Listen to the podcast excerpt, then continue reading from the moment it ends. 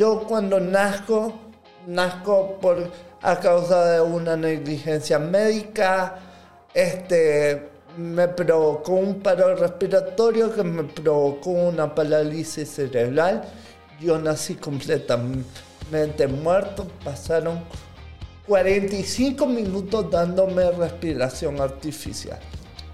Todo ha sido un reto para mí desde el primer momento aprender a caminar, aprender a, a tragar, aprender a escribir, a leer. Ya no se iba a manejar. Esos retos que, que me costaban el doble o el triple que a las personas sin discapacidad les puede llegar a costar, pero, pero he podido aprender a hacer muchas cosas y he podido lograr llegar a valerme por mí mismo. Mi familia y particularmente mi mamá ha sido un valor, algo fundamental en mi desarrollo. El chip que me integraron a mí desde desde pequeño mi mamá fue decir, el yo sí puedo, el seguir intentándolo, el, el ser persistente, el luchar por tus objetivos y así poco a poco ir logrando grandes cosas. Este, nadie, nadie me trató, nadie de mi familia me trató como pobrecito, él no puede la inclusión comienza ahí. Eso es 180 Podcast con Gabriela Benedit. Este podcast llega a ti gracias a HD Audiovisuales Nicaragua. Bienvenidos a un episodio más. Este es un espacio creado para compartir vivencias, motivación, testimonios, fe, entrevistas y mucho más. Empezamos. Empezamos.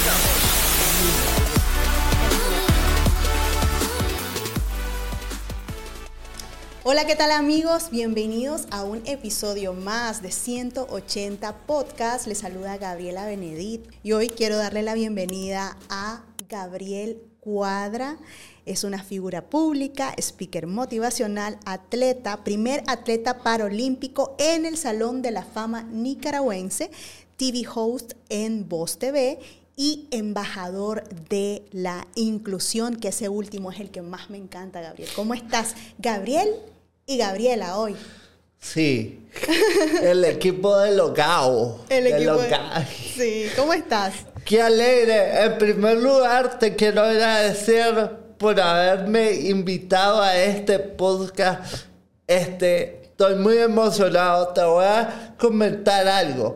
Hace rato vengo viendo algunos podcasts y dije, tengo ganas de grabar uno y, hoy se me hizo el día y gracias por invitarme. Claro que sí, no agradecida con vos de, poder estar aquí compartiendo con nosotros eh, y contenta de poder compartir parte de tu historia, de, los retos que te ha tocado vivir. Eh, embajador de la inclusión, que, que Titular más interesante y eso es una de las cosas que más vamos a platicar el día de hoy, Gabriel. Han sido, me imagino, muchos retos en tu vida, ¿no? Sí, muchos retos. Este, este, mm, no tengo lista, pero yo sé que han sido muchos, este, muchas personas que me han apoyado en el camino, mi mamá, mi entrenador, mi familia mucha gente para poder llegar hasta donde estoy hoy aquí. Sí, y estás rompiendo un patrón que llevamos aquí en 180 Podcast, porque eh, estaba viendo, y ay Gaby, tenés puras mujeres, ¿y qué pasó? ¿Por qué me estás invitando? Me la, verdad, la verdad es que te voy a decir que cuando, que cuando me, me mandaste el podcast, yo veo mujer, mujer, mujer, mujer, mujer, hasta tal punto que digo, ok, y entonces, ¿qué voy a ir a hacer al podcast sí solo hay mujeres, pero no, no, no Vos dijiste, tengo- qué raro.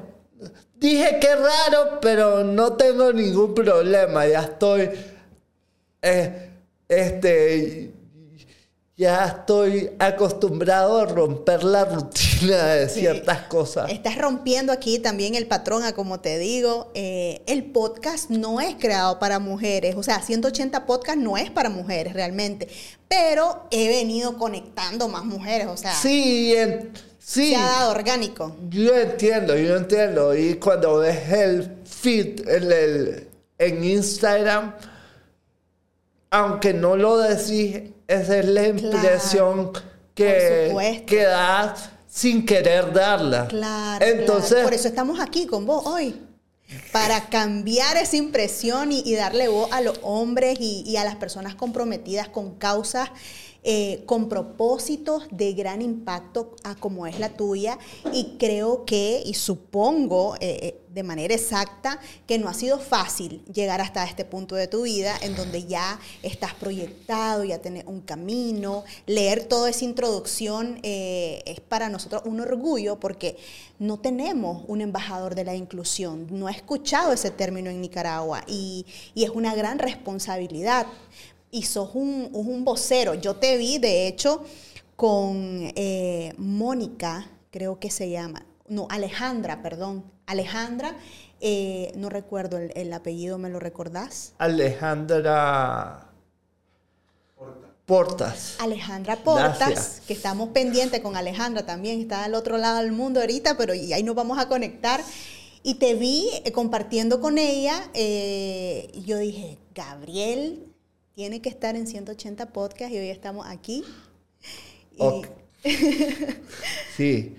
Con Alejandra hicimos ese conversatorio porque yo quería conectar un poquito de lo que ella hace con lo que yo hago, que, que realmente eran las afirmaciones. Esas afirmaciones su- su- fue lo que me hizo querer hacer el podcast con ella porque dijo, oye, qué bonito esta persona está útil, está proyectando las afirmaciones, que es algo que yo usé en mi carrera deportiva en algunas ocasiones. Ok, y entonces, ¿cómo la utilizaste esas afirmaciones y cómo llega al deporte? Bueno, pues para no comenzar, este, bueno, yo quiero el de, por mi discapacidad, comencemos un poquito a terapia en la parte. Yo cuando nazco, nazco por a causa de una negligencia médica, este, me provocó un paro respiratorio que me provocó una parálisis cerebral. Yo nací completamente muerto. Pasaron 45 minutos dándome respiración artificial. Después tuve problemas y otras cosas. Este, a causa de esos problemas, mi mamá buscó un fisioterapeuta en otros países porque aquí en el año 1992 la cosa de la estimulación estaba en pañal Claro. más o menos. Entonces, una de las recomendaciones que le dio mi fisioterapeuta fue que yo hiciera deporte. Entonces, yo nadé como por 10 años desde que tenía cuatro meses. Mm, Estaba en clases de natación. Después, a los 10 me aburrí, Hasta los 10 años nadaste. más o menos. Ajá. Este, después me metí en fútbol, este, taekwondo. Después anduve por ahí en, los en los campos de béisbol de Nicaragua con mi primo Carlos Eduardo y Mario Holman. Y después, este, mi hermana comenzó a hacer atletismo y yo me metí a ese mundo ¿Cuántos hermanos? porque tenés? me porque me invitaron a competir la gente de la federación. Tengo dos hermanos, mi hermano mayor se llama Pedro, este, y mi hermana menor se llama Katy. Y desde que vos tenés como memoria, ¿cómo viene siendo el reto desde tu foco? Eh, porque yo puedo tener mi punto de vista desde mi perspectiva, pero la tuya es diferente. ¿Cómo te veías vos cuando ibas creciendo a la par de los niños? ¿Cómo te trataban? ¿Cómo te involucraban en las actividades? Eh, ¿Y cómo eran los retos diarios, desde correr, desde caminar y todo esto? Bueno, todo ha sido un reto para mí desde el primer momento aprender a caminar, aprender a, tragar, aprender a escribir, a leer. Ya no se iba a manejar. Este... Se vino solo hasta mi casa manejando. Él es un hombre independiente totalmente hoy, sí. Este, fue, fueron esos retos que, que me costaban el doble o el triple que a las personas sin discapacidad les puede llegar a costar, pero, pero he podido aprender a hacer muchas cosas y he podido lograr llegar a valerme por mí mismo. ¿Y cuáles han sido esos puntos clave para que te puedas valerte por vos mismo? Porque no todas las familias tienen esa, esa apertura de decir yo quiero que vos seas independiente. A veces los latinos, por lo, por lo general, los padres somos muy como protectores y no, no te vayas o incluso, o sea, de la forma normal, vos sabés, Gabriel, somos muy protectores. Sí, hoy, este, sí, yo quiero dejar en claro que mi familia y particularmente mi mamá ha sido un valor, un, algo fundamental en mi desarrollo. El chip que me integraron a mí desde, desde pequeño, mi mamá fue decir, él, yo sí puedo, el seguir intentándolo, el, el ser persistente, el luchar por tus objetivos y así poco a poco ir logrando grandes cosas. Ella estaba ahí siempre que, había una frustración, ella era tu, tu motivadora principal. Exacto, ella siempre estuvo ahí porque como vos decís, este, cuando hubo una frustración y la gente, la gente creo que a veces a mí me ve que yo estoy sonriendo, alegre, contento, pero también Gabriel tiene sus sus propios retos los ha tenido y, y los sigue teniendo hasta hoy en día en preocupaciones y un montón de otras cosas que todavía siguen siendo retos. Claro. ¿Y cómo, cómo creces en la dinámica con tu familia, con tus hermanos? Bueno, lo, eso este, a mí siempre desde pequeño me trataron de integrar como una persona normal. Eso fue algo básico.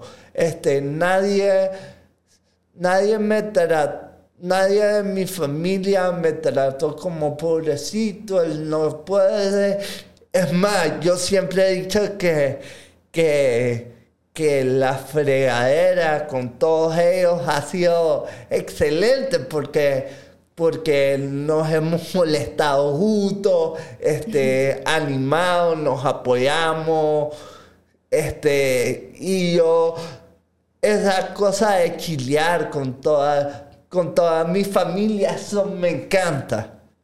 Eso fue clave, que te pudieran integrar de la manera normal, sin trato diferente con ellos.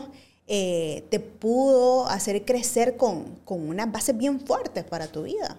Exacto, sí, eso me ayudó, porque, porque hablando de la inclusión, este, la inclusión comienza ahí. Sí, exacto. Por eso lo menciono. La inclusión, la inclusión comienza en la familia. Si no hay inclusión en la familia, es muy malo y, va y tal vez no, no va a permitir o no va a facilitar el desarrollo de la persona con discapacidad. Porque imagínate, si tu familia te dice, y es que vos, vos querés hacer eso, bueno, tal vez no vas a poder. En vez que te diga, probá, probá. Anda, intentá, no importa, te caíste, volví a intentar. Eso es lo que hace la familia. La familia tiene que ser el principal motor para que haya inclusión. Si no hay inclusión en la familia, muy difícil va a haber inclusión en otra parte de la sociedad. Exacto. Ahí ese es el primer paso. El primer paso es la familia. El primer paso. Porque después, después te vas encontrando con situaciones que tenés que buscar cómo hacer y, y digamos, yo era un niño, un, tal vez no, no tenía conciencia, en algún punto no, todavía sos pequeño para realizar lo que está pasando. Entonces, los que tienen que pelear por los derechos de inclusión de personas con discapacidad en tu edad de la niña son sus, tus padres. Exacto. Y ir poco a poco entendiendo que vos también tenés que pelear por los derechos, pero también pelear porque haya más inclusión en otras etapas, para otras personas que, que tal vez debido a su discapacidad no puedan pelear por sus propios derechos. Y me encanta lo que estás comentando como, perdón, como el primer paso, que la inclusión empieza por la familia, porque no todas las familias piensan eh, de esa forma y vos sos un vivo ejemplo y con todo el peso de la ley lo puedes puede dar fe para poder eh, dar este comentario que es de los más básicos para la inclusión. Es que sí, sí, yo entiendo lo que vos decís, que, que, que este comentario ahora, no todas las como vos decías, no todas las personas con discapacidad tienen una familia que los ha apoyado como a mí me apoyaron. Sí.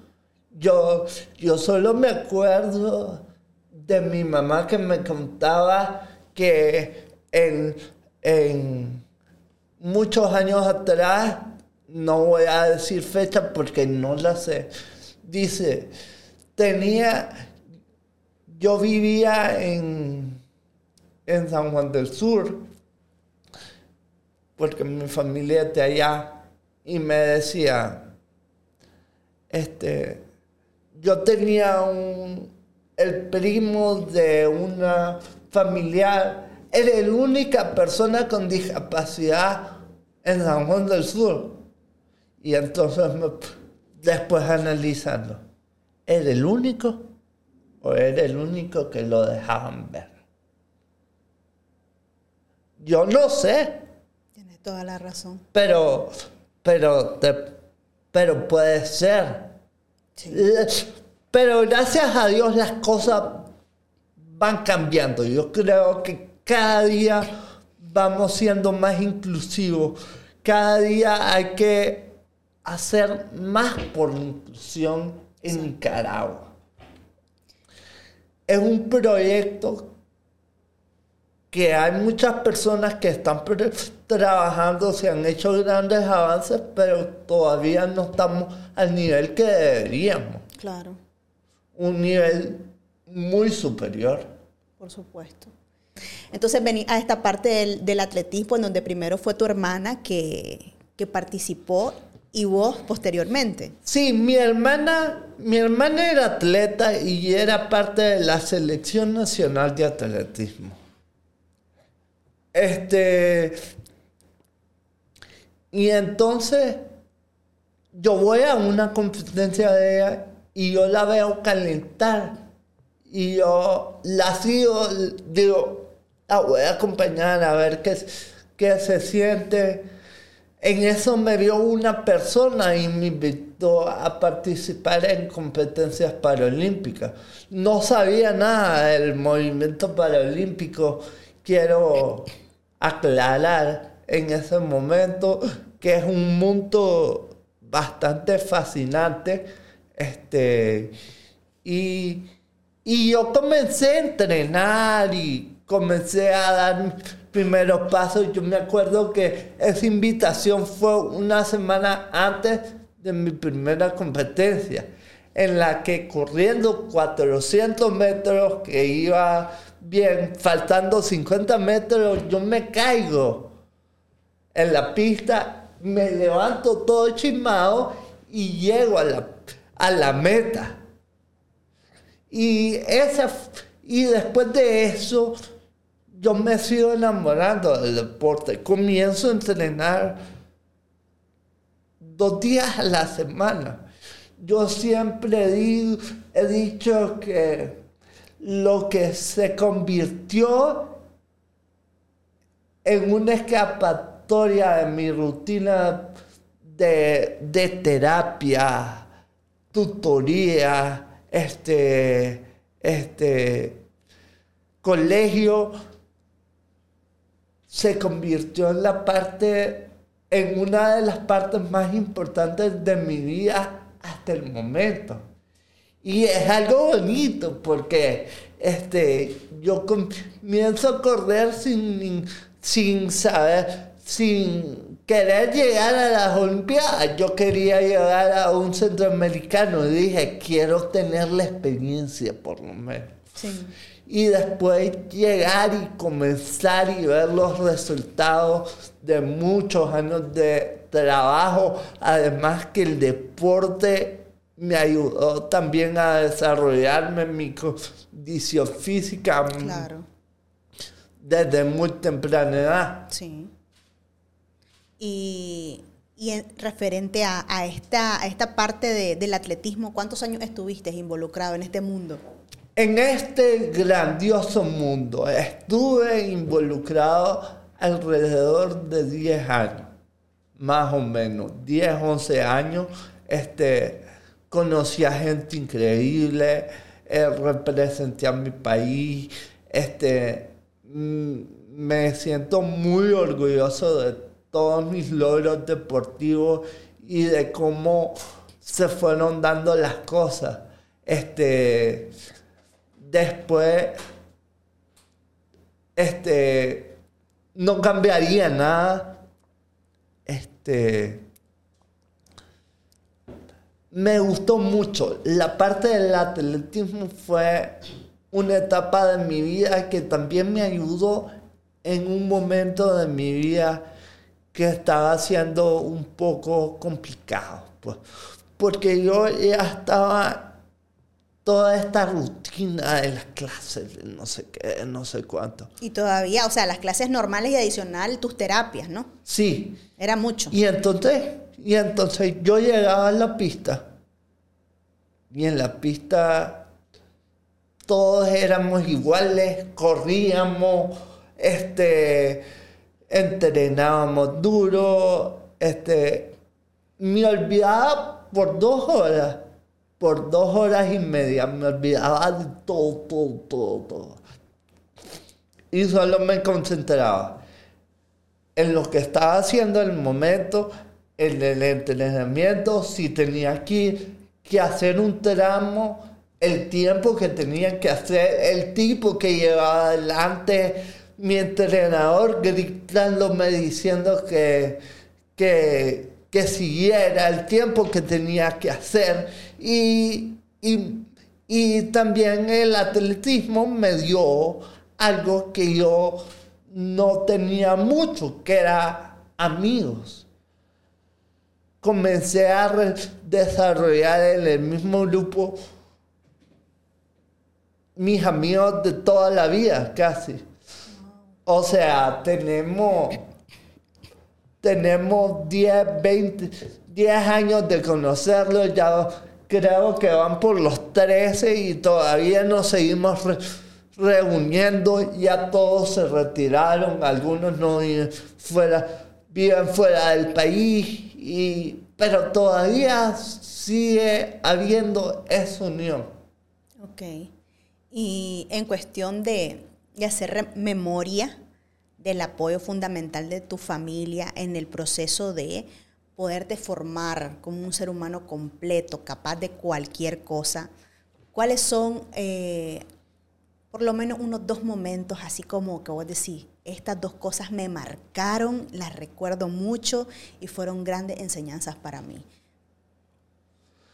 En cuanto al apoyo de ellos con vos.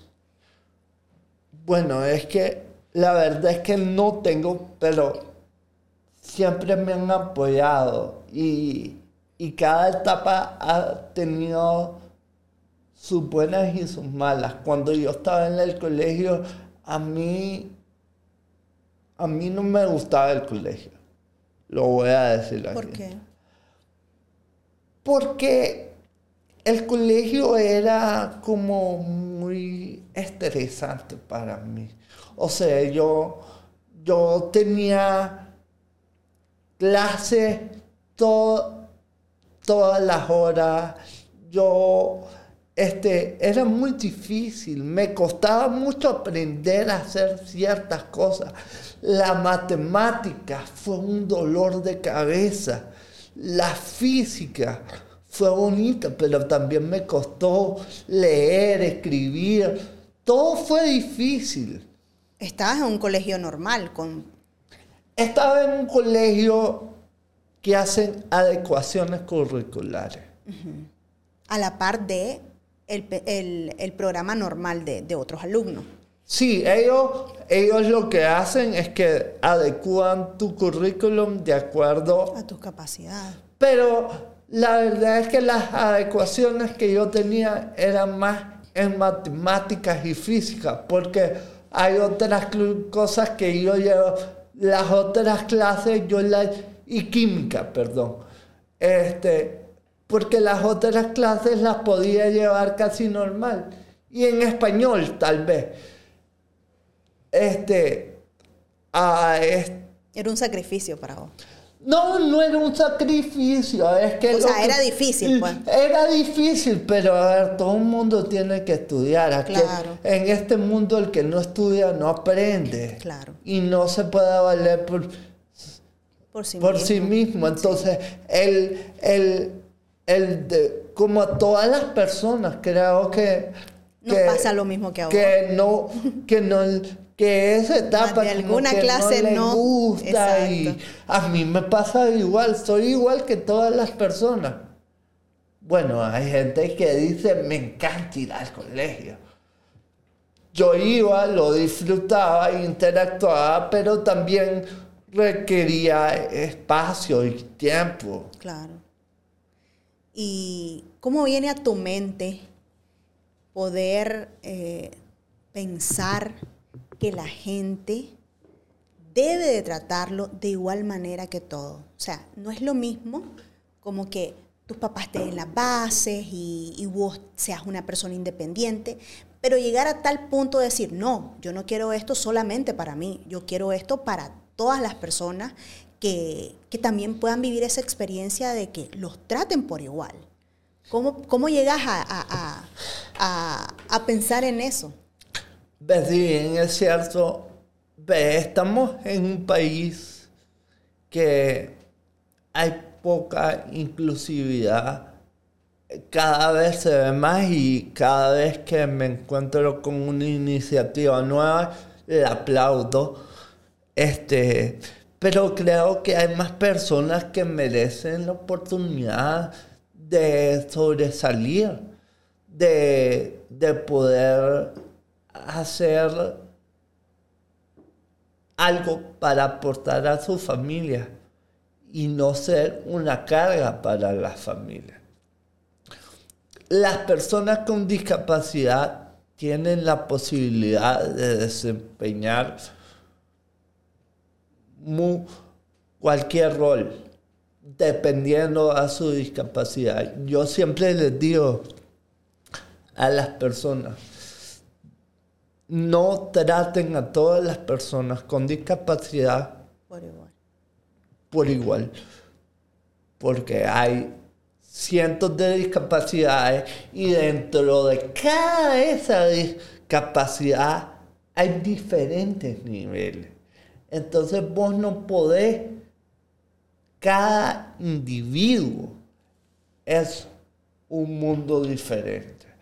Pasa lo mismo y cuando digo cada individuo no me refiero solo a las personas con discapacidad, me refiero a todos. todos. aprendemos de manera diferente, tenemos diferentes diferentes cosas que nos gustan. Uno son la música, puntos de vista. Entonces yo creo que es, es importante que que les demos la oportunidad a esas personas, que se vayan abriendo los caminos para poder llegar a eso. ¿Y qué da pensar en ser em, eh, el embajador de la inclusión? Bueno, yo ya estoy en eso. Yo, yo ya estoy en eso. Yo he estado, cuando llevo mi testimonio a cada empresa, pero ¿cómo llega ahí? O sea, yo sé que ya sos un speaker motivacional, que, que, que bueno, te ves en todo eso. Bueno, te voy a contar esto. Cuando yo, cuando yo vengo de Londres, después de hacer por primera vez el récord continental en 800 metros, a mí me comienzan a llamar colegios y me comienzan a decir, este, Gabriel, queremos que vengas a hacer un conversatorio con las personas. Entonces, con los muchachos, entonces yo iba y yo hablaba lo que se me ocurría. Improvisaba un poco, la verdad, porque, porque siempre, porque, porque ese, así comencé. Después viene un, llega un momento y me dicen, me llaman dos empresas casi al mismo tiempo y dice y me dicen, ve Gabriel, queremos una charla motivacional. Entonces vengo yo y digo, bueno, acepto, pero después digo, sí, acepto, pero yo no puedo ir a hacer lo que hago con los muchachos, porque en el colegio los los niños, los jóvenes son extremadamente curiosos.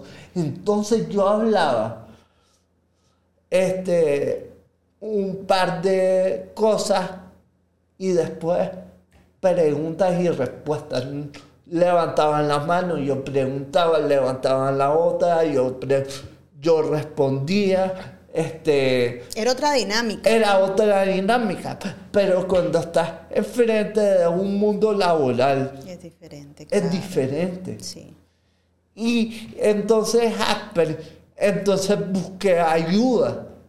Dije, ok, ¿quién me puede ayudar a estructurar toda mi historia que la tengo en la cabeza, todas las cosas? Un par de locuras que tengo también, porque la charla tiene que ser divertida. Sí. No es una charla catedrática, es algo divertido. Cuento, hago chistes, la gente se ríe conmigo y me encanta que se rían conmigo de algunas locuras que digo. Entonces digo, después de esto, digo, ¿cómo yo voy a llegar a una empresa? Tengo que tener algo. Y ahí comienza, y ahí comienza la experiencia. Y ahí nace la primera conferencia. Nace la conferencia que era mi historia, nada más que ya un poco más estructurada, más más puntual. Ya tenías tu mentor que te guió para hacerlo todo. Ya tenía mi mentor. Entonces, y ahí comienza. Y después voy a dos empresas. Y después alguien comienza a decir, o, me, la misma empresa de capacitación me, me comienza a decir que si yo quiero hacer esto, entonces digo, bueno, y ellos me comienzan a,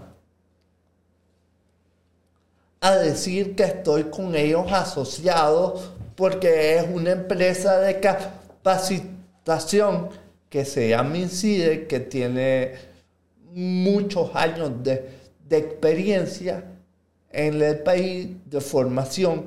Entonces yo comienzo a hacer una alianza con ellos y comenzamos a ir a empresas y a colegios. Excelente. ¿Qué sentiste esa primera vez, Gabriel? Bueno, siempre has estado expuesto a gente y ya te veo que sos un hablantín, ¿verdad? Pero cuando hubo en algún momento cuando te paraste frente a un auditorio con muchas personas o a un conversatorio que sentiste nervios, ¿cómo lo manejaste? Fíjate que no. Este, bueno, hubo nervios. Siempre uno se pone nervioso los primeros cinco minutos. Sí. Este, pero ya comenzás a, a decir tus cosas, tus chistes. Ya la gente comienza, ves que se comienza a reír, que, que la gente comienza a conectar con vos. Hay veces que, que, que vos ves que la gente no está conectada y entonces es más, más difícil. Pero cuando vos creas una conexión con la otra persona, ya es como más fácil. Ya te sentís como, como en familia. Como nos sentimos ahorita, que ya estamos en familia casi. Así es. Se está riendo el productor ahí. Oliver, es que teníamos, vos dijiste, voy a decir antes que empiece el podcast que hubiéramos grabado unos 20 minutos antes porque realmente estaba buena la ya plática. Estaba, ya estábamos grabando. Ah, bueno. Unos minutitos. Entonces, Pero sí, entonces- esa, esa- esa parte de conectar, esa parte de conectar es fundamental en cualquier ponencia porque es clave, ¿no? Sí, y además, y además, mm, no era hacer como una, como una exposición que haces en el colegio. Sí, haces que solamente hablas y te vas. Que, que a mí me encanta y, y te voy a decir algo. Una de las partes que más disfruto de ir a hablar con personas es la parte del final, las preguntas que salen al final, que es donde, donde me preguntan la gente curiosa si pusieron atención, porque si no pusieron atención no preguntan. Pero, pero esa parte es increíble. Es la que más te gusta cuando la gente participa. Sí, cuando la gente participa y, y siempre hay alguien que, que sale, me parece esto, me gustó esta idea, esta historia me encantó. Sí. ¿Y, y cuáles son las, alguna pregunta que te haya quedado ahí eh, que, que dijiste? Qué buena pregunta esta que me hicieron. ¿No tienes memoria? No. Pero sí siempre la gente Pero participa. siempre hay buenas preguntas y, y, y a mí me encanta ir a los colegios porque es donde más preguntan. Los niños siempre tienen esa curiosidad, salen con las cosas y hacen preguntas súper interesantes que a veces te quedas pensando. O sea, es bonito esa parte, es bonito. Todo ese proceso, este proceso de las conferencias, este proyecto por es uno de los que a mí más me ha llenado y me fascina hacer. Yo puedo poner todos los días si querés, no tengo ningún problema Es de las me cosas que más te encanta. hace feliz. Es una de las cosas que más me hace feliz. Me, me- me- me encanta porque hacer eso, que descubrir lo que te hace feliz, a veces viene como, Dios te va como ordenando el camino y de repente te ves ahí y decís, oye, esto, esto me gusta. Y te abrís mucho más camino para adelante. Sí, sí, pero hay que trabajar duro todos los días. Y siempre te estás preparando, Gabriel, para eso. Sí, siempre me estoy preparando. Me estoy, siempre estamos afinando la charla, metiéndole ideas, sacándole ideas, metiéndole locura, sacándole locura.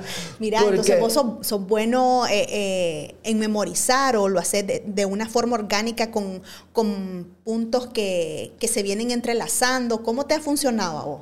Fíjate que yo tengo, tengo mi presentación y, y tengo algunas notas que llevo en mi computadora que me van dando la pauta porque si no hay ciertas cosas que se me pueden olvidar. Claro, claro.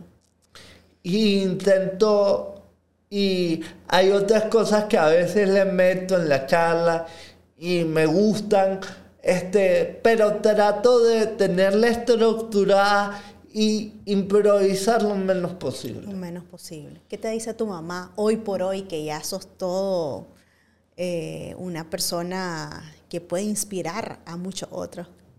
Bien, eh, ella está bien orgullosa de mí, este, este, la ver- me dice que, que es bonito ver todo lo que he logrado hasta el momento y todos los proyectos que tengo al futuro, porque yo sigo de, algu- de alguna manera, siempre me gusta andar viendo qué nuevo puedo hacer, cómo mantenerme ocupado. Este, entonces, a veces me ocurren ideas, otras veces las pruebo, las descarto, comienzo con otra, pero siempre ligado a todo esto. A crecer, a, ser voz para otros. Eso de intentarlo una y otra vez ya venía en tu vida desde que naciste. Así que no importa si no funciona el plan A, hay un abecedario, ¿no, Gabriel? Hay un ABC. Para ser. Sí, Me hay encanta. un a veces y hay que seguir intentando cosas y no darse por vencido. La vida es dura y no solo, yo creo que no solo es hacer un proyecto y ya, puedes hacer varios a lo largo de tu vida. Sí, la cosa es estar visionándote para dónde vas, esforzarte. Imagínate, o sea, el compromiso que vos has tenido con vos mismo para superarte, para alcanzar esas metas que te has propuesto, ha sido, ah, sos un ejemplo realmente para, para todos. Eh, Y si pudieras compartir con nosotros eh, por lo menos los puntos principales para que la gente pueda recordar y, poder ser parte de esa inclusión en la que estamos muy atrasados en Nicaragua y en donde puedan ver este podcast, ¿cuáles serían? Bueno, primero ver a la persona como, como lo que es una persona. Fíjense, no se fijen en sus limitaciones. Fíjense en lo que la persona puede aportar. Este, y traten de tratar a las demás personas como a ustedes les gusta que los traten. No, no, no se hagan, no den por hecho que las personas no tienen la capacidad solo por la manera que los ven. Pregunten sus capacidades y vayan descubriéndolas. Una de las cosas que yo creo que la, y lo he dicho en otras ocasiones, para hacer inclusión no se necesita ir a Harvard. La inclusión no es como un libro, toma, léetelo. Es ir aprendiendo tanto la persona que está haciendo la inclusión como la persona con discapacidad. Porque, y tenemos que aventarnos. Hay personas que dicen, no, es que yo no hago inclusión porque no estoy listo. Llevas 20 años diciendo que no estás listo. No la haces porque no querés o porque no te nace. Pero tenés que intentarlo. Y no porque las otras personas se merecen la oportunidad. Ve, hay personas con discapacidad que, que hemos salido de la universidad, que hemos estudiado, que nos hemos preparado, que somos profesionales. Nosotros merecemos una oportunidad. Pero si ustedes no nos dan la oportunidad, ¿quién nos la va a dar? Es como, es como eso de, de llegar, de necesitamos esa primera oportunidad para demostrar nuestras capacidades y que nos vean por nuestro trabajo, por nuestras habilidades y no por la discapacidad que podemos tener. Exacto. Es como, te lo voy a decir así, es como cuando vos salís como un profesional que sale de una universidad, al igual que nosotros que fuimos a una universidad. Alguien en alguna empresa te tuvo que abrir la puerta y decir, ve, ¿querés hacer una pasantía? Sí, sí quiero. No, tu currículum decía egresado de tal universidad. Experiencia la fuiste agarrando en los proyectos que pero si, si a nosotros ni siquiera nos dan la oportunidad de hacer esas pasantías. O, o a veces también es como que... Ahora, inclusión no se trata de, sí, te voy a dar trabajo, sentate ahí, vas a venir de 8 a 5, te voy y te voy a pagar por estar sentado. No, eso no es inclusión.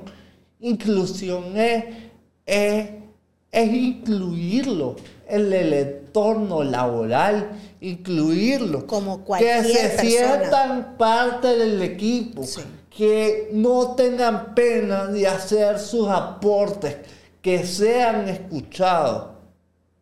Eso es inclusión.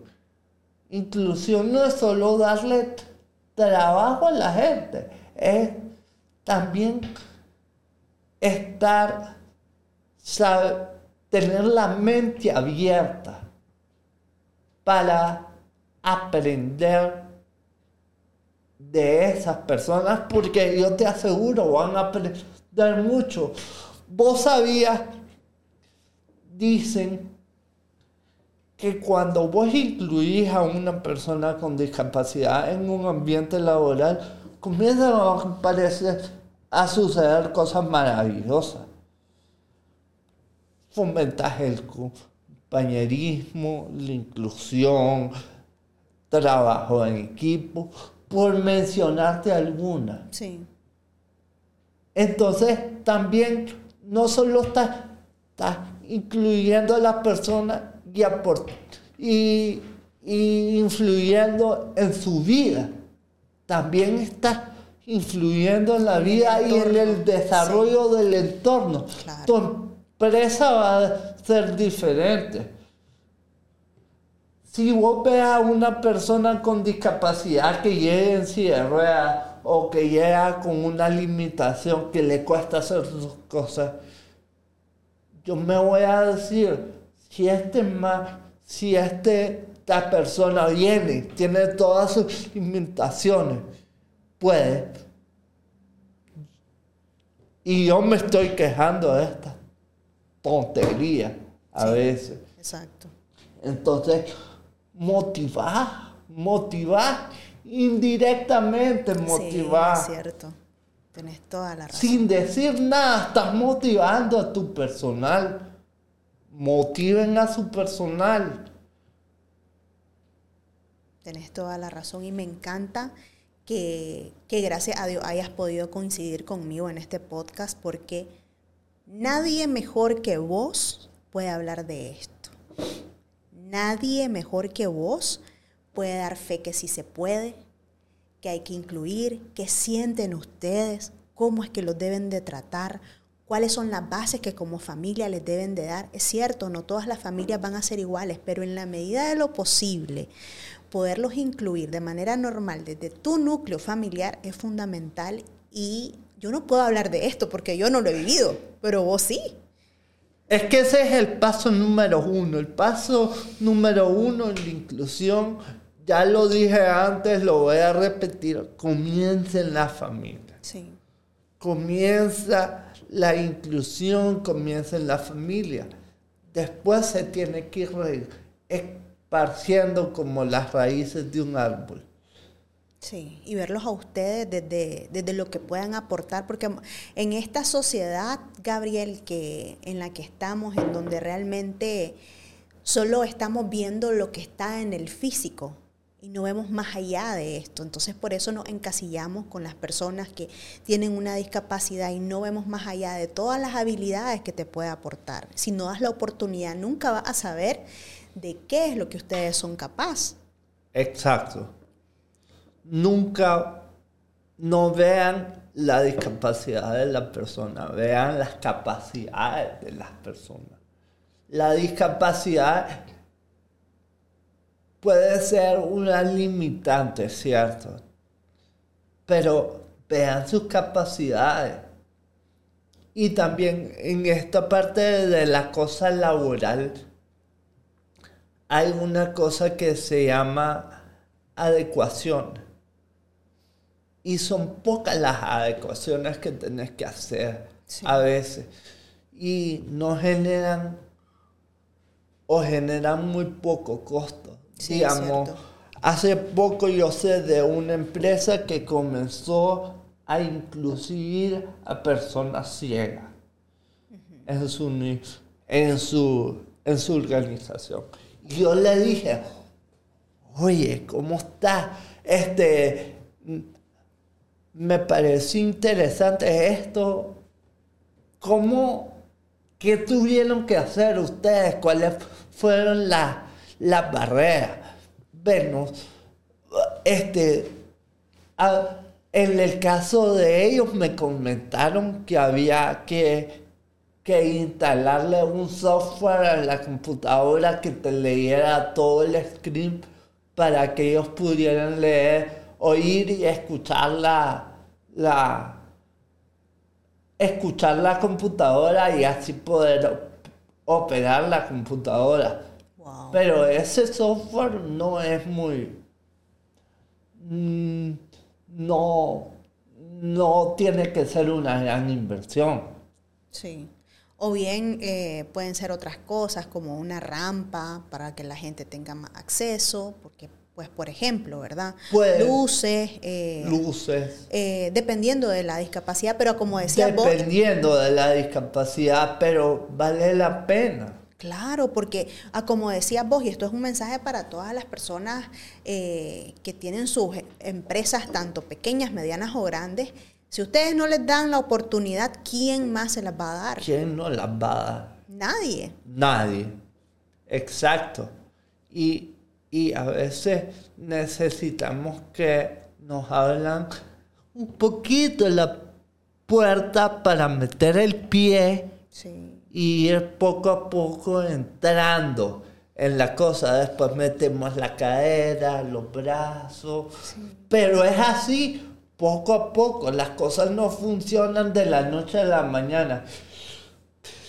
Ve, yo vengo hablando de inclusión en espacio desde hace como 10 años. Sí. Y, y las cosas han ido cambiando. Me, me gustaría decir que cada vez yo veo que hay más inclusión pero necesitamos que más personas se hablan a ese mundo que es un mundo maravilloso. Sí. Porque motiva indirectamente, como lo decía antes. Motivas indirectamente a tu personal, motivas indirectamente a tus estudiantes, motivas indirectamente a, tu comunidad, motivas indirectamente a los demás atletas. Claro. Es motivación. Motivación de ver a alguien que me que le cuesta más y no se está quejando de lo que está haciendo. Eso es motivación indirectamente o directamente, sí. como le querrás decir. Gabriel, y entonces si tenés ya una vida, tenés con, con todo lo que nos has contado, pero si tenés 10 años de hablar de la inclusión, en este momento, vos como Gabriel Cuadra, ¿te sentís incluido? ¿O hay espacios en donde vos te has sentido mal? Vos, desde tu punto de vista como embajador de la inclusión, que, que todo el mundo que te conoce sabe quién sos y cuál es tu propósito. Como, como esta parte de la inclusión, yo le comencé, dije 10 años, pero yo la comencé a meter poquito a poco. la, la meto poquito a poco porque a mí, como te dije, las conferencias motivacionales y a mí, y a mí las entrevistas que me hacían era por mi parte atleta. Y entonces ahí poquito a poco voy hablando de la inclusión. Yo llevo mi mensaje y también llevo un mensaje de inclusión. Ahora, yo sí me siento incluido en la sociedad y la verdad es que me ha ido súper bien, este, pero es que la inclusión no se trata de mí. Claro, sí. Se trata de, otras personas. Sí. ¿Por qué no puede haber, por qué si ven a Gabriel Cuadra como una personalidad que puede hacer sus cosas. No pueden, no pueden, no pueden ver a otras personas con discapacidad que tienen capacidades iguales que vos. Iguales que yo. Sí. Entonces, no, eh, no se trata si yo me siento o no incluido. Se trata de lo que la, de la, de lo que la sociedad necesita. Trabajar desde ya. Desde hace mucho tiempo. Desde ya. Desde mucho tiempo. Sí. Y hay personas que han venido metiendo este tema. Pero yo siento que todavía le falta mucha visibilidad. Este tema debería estar debería estar al día en varios lugares. A mí me gustaría ver, ahora que lo mencionas, ya comenzamos a ver cambios. Vemos, por ejemplo, que en un súper hay personas sordas trabajando. Entonces la gente va, baja al súper y ve a esa persona y ve, oye, ya está haciendo inclusión ya está, qué bonito, cómo fue, y se comienzan a empapar en todo esto. Y, no, y ya no ves su discapacidad, sino que ves a la persona que está normal, trabajando como todos, porque como decía, impacta a su familia, a ellos mismos, a los compañeros de trabajo, y cuando estás en el súper, por ejemplo, a todas las personas que llegan ahí. Sí, y dije el súper por darte un, ejemplo, sí, ¿verdad? Sí, sí, claro. Sí. La verdad que este es un tema que, como decís, necesita sí o sí ser más visible, que la gente lo entienda, lo escuche y lo ponga en práctica por sobre todas las cosas, que, que entienda qué es lo que ustedes necesitan de verdad, o sea, las oportunidades. Exacto. Gabriel, te quiero agradecer muchísimo eh, el poder haber estado aquí, No sé si se nos escapó algo o tenemos algo ahí pendiente que querrás también compartir. Creo que todo está dicho. Creo que todo lo dijimos ya. Me encanta, pues gracias. Eh, la verdad, sos un ser humano brillante. Todo lo que dijiste el día de hoy a mí me impacta y me motiva a poder seguir esa visión que también vos tenés, porque ese propósito tuyo también lo podemos acoplar a nosotros para seguir haciendo un gran trabajo y eh, incluirlos como seres humanos tal y como son. Eh, sos una persona increíblemente brillante, te felicito todo lo que has logrado. Eh, el propósito que llevas consigo. Quiero desearte los mejores de los éxitos para tus proyectos futuros. Eh, y me gustaría que cerraras con algún mensaje, lo que vos querrás decir para todas las personas que, que van a ver este podcast. Bueno, yo, yo les quisiera decir que sigan sus sueños. Es importante que nos pongamos metas y sigamos luchando día a día por nuestros sueños y que trabajen duro y que, y que yo sé que ustedes lo pueden lograr. Si yo pude, porque ustedes no. Me encanta. Muchas gracias, Gabriel, por tu tiempo. Gracias a todos ustedes por habernos acompañado en este episodio más de 180 podcasts. Les saludo Gabriela Benedid y muchas gracias a Gabriel Cuadra por acompañarnos el gracias, día de hoy. Gracias, gracias por la oportunidad. Ok, nos vemos en un próximo.